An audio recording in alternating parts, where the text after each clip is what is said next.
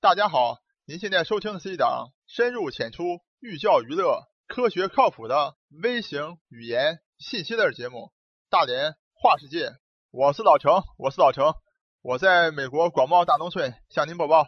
咱们上期节目刚刚讲过了 A 股熔断以及全球面临的这种通缩的大局面的情况以后啊，虽然说 A 股的啊监管者把这个熔断制度给取消了啊，但是我们看到在礼拜一的时候。那么大盘呢继续暴跌啊，与此同时啊，在上周啊，人民币的和美元的汇率啊也大幅暴跌啊，所以一时之间啊，又出现了啊中国崩溃论啊，说 A 股崩溃论、人民币崩溃论啊，各种崩溃论又出来了啊，而且还讲美国现在开始啊就要进行全球收割了啊，这中国也必定逃脱不了被美国收割的命运。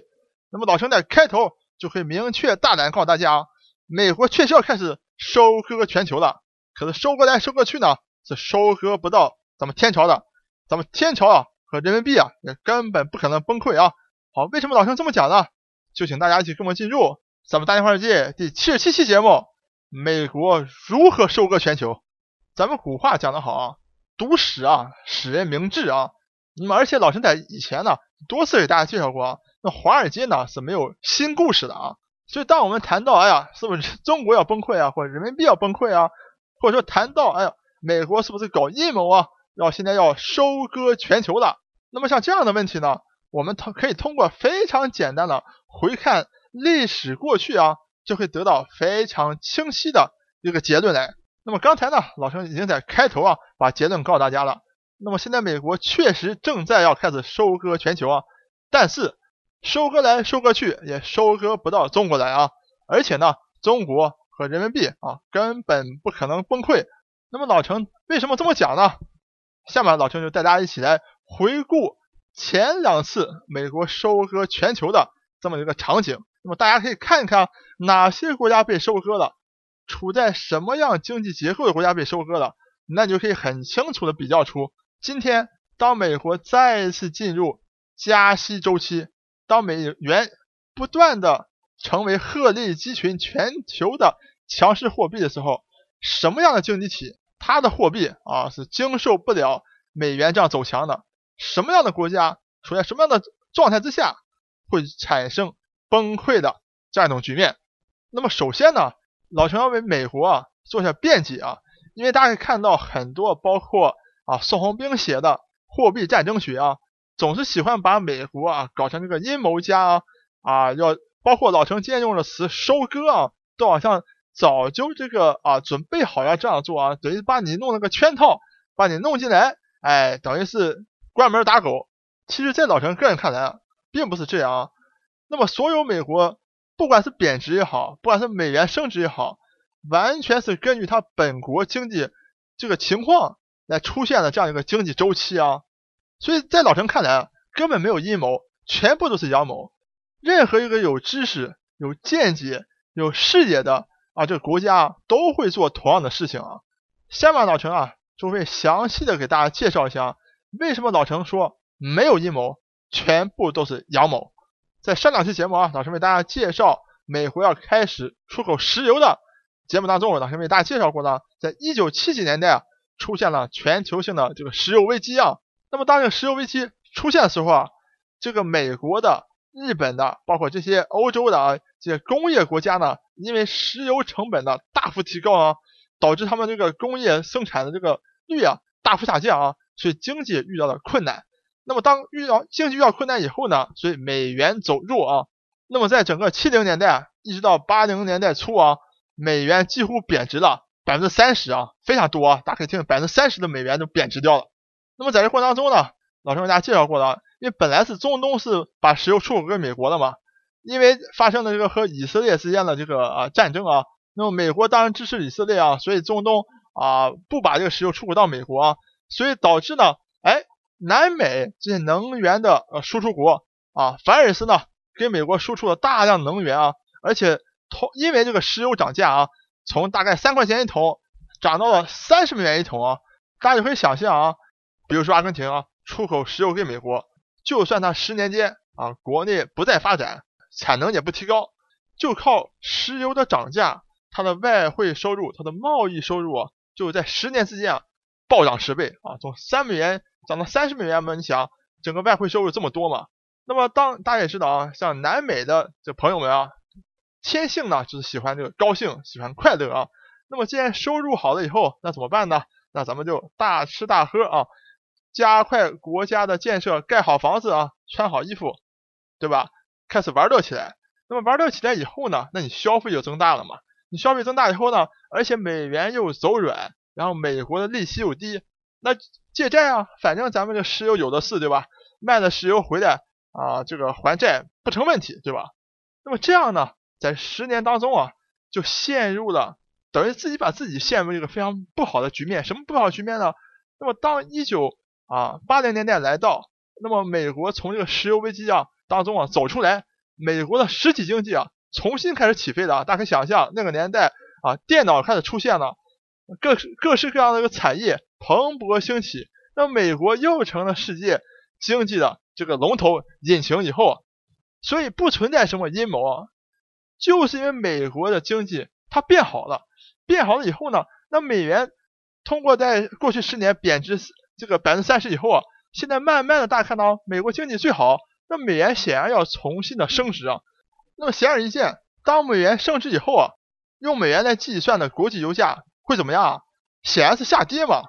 所以当美元走强，石油价格从三十几美元一桶啊跌回到十美元一桶的时候，像阿根廷这样的国家就完全陷入一种资不抵债这种状态啊。就是说，它本来是按照三十美元一桶美这个石油的这个国家收入啊，向外国去借的债啊，借债回来继续投入国家的建设啊。盖好了楼房，这个呢修好了路，那么现在呢突然间油价暴跌，油价暴跌之后呢，你国家的收入就减少，你收入减少以后呢，你的这个债务啊就没有办法像以前你有那个钱去还，所以就还不出来，你还不出来就造成自己的债务违约，债务违约以后，你国内经济陷入一塌混乱啊，然后你又没有办法就跑到只有上国际上去求援嘛，可能上国际货币基金组织啊去求援，那国际基金组织求援的时候呢？那么这个组织显然也不可能随便就把钱借给你嘛，那说怎么办呢？好，那你把这个国内给啊经济给这个私有化啊，把以前不准开放的金融都开放起来，那么阿根廷货币大贬，然后国际这些炒家呢就继续把阿根廷国内这些啊资源也好或金融业也好把收购起来，大家可以看到吗？阿根廷美了十年，享受了十年以后，当美元这个升值的时候。当它这个出现啊石油下跌的时候，国内经济崩溃的时候，就被这些国际的大资本进行了彻底的收割啊，国内的大的这些啊金融企业也好，或者是啊这个资源企业也好，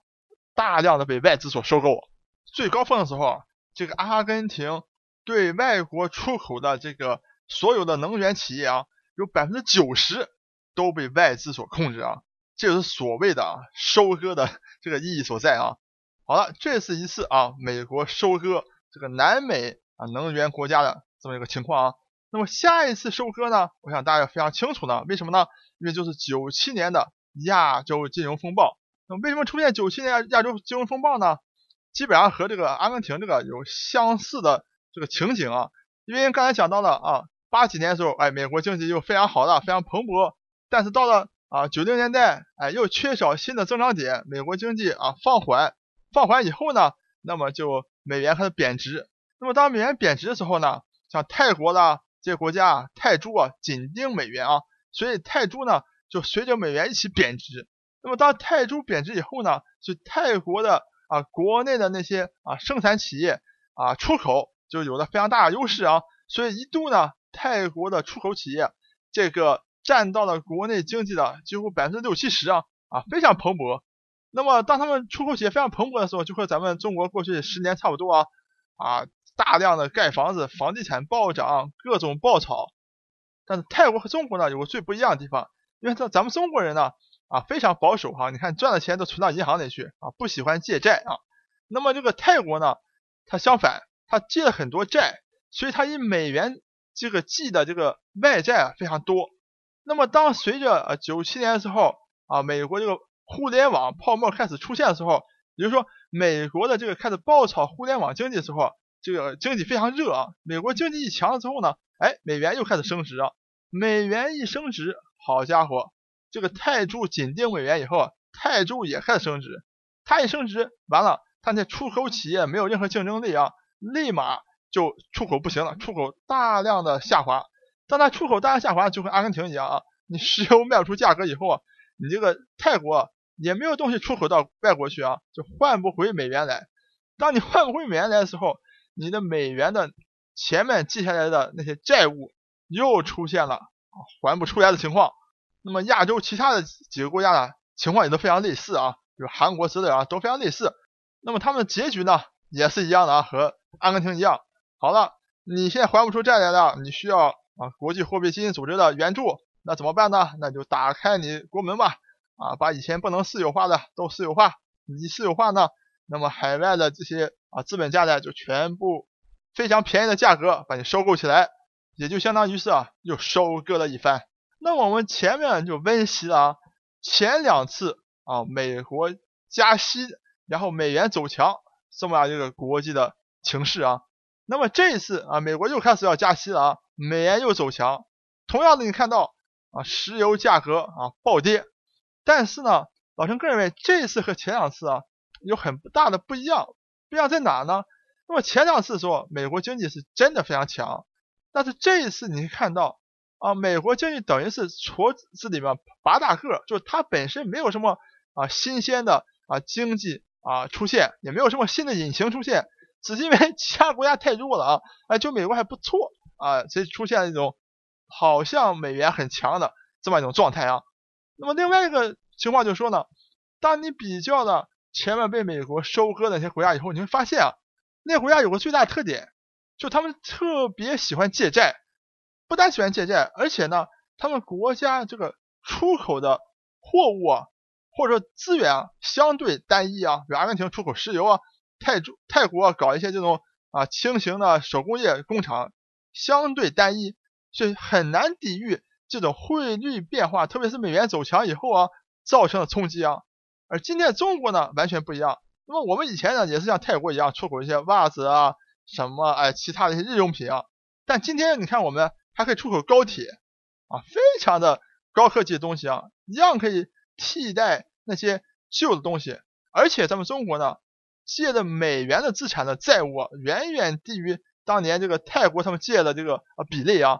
虽然我们国家自己有很多所谓什么地方债啊，什么其他的债务啊。但是如果它不是以美元资产这个形式记的啊，所以你不需要通过美元来还的时候，所以美国是没有办法收割你的。更关键是呢，你看中国到现在仍然保持了巨额的和美国的这个顺差啊，你可以去查中美的贸易额，这个顺差并没有减少啊。言下之意呢，每个月啊仍然有大量的美元能够进入到中国，被中国赚到啊。这也就是为什么啊。你表面看还觉得很心痛啊！人民币可能最高的时候一美元兑换这个六点零几人民币的多啊，现在跌到六点六啊，你觉得它跌了百分之十啊？但是如果你放眼全球的话，人民币几乎是第二强的货币啊！你像欧元和美国和美元都几乎都跌了百分之五十了，日元更不用讲了，澳大利亚、加拿大全都在和对美元都在暴跌啊！而且人民币对其他的这些国家的这个币种啊。你从过去五年来看，都是升值的啊，所以呢，这期节目啊，通过老陈带大家一起来回顾啊前两次美国收割其他全世界其他国家的这个经历啊，老陈想告诉大家啊，美国确实又开始那一轮新的啊收割的过程啊，美元走强啊，油价暴跌啊，很多这种依靠能源的国家，像俄罗斯也好像巴西啊、委内瑞拉啊，百分之百会被美国收割。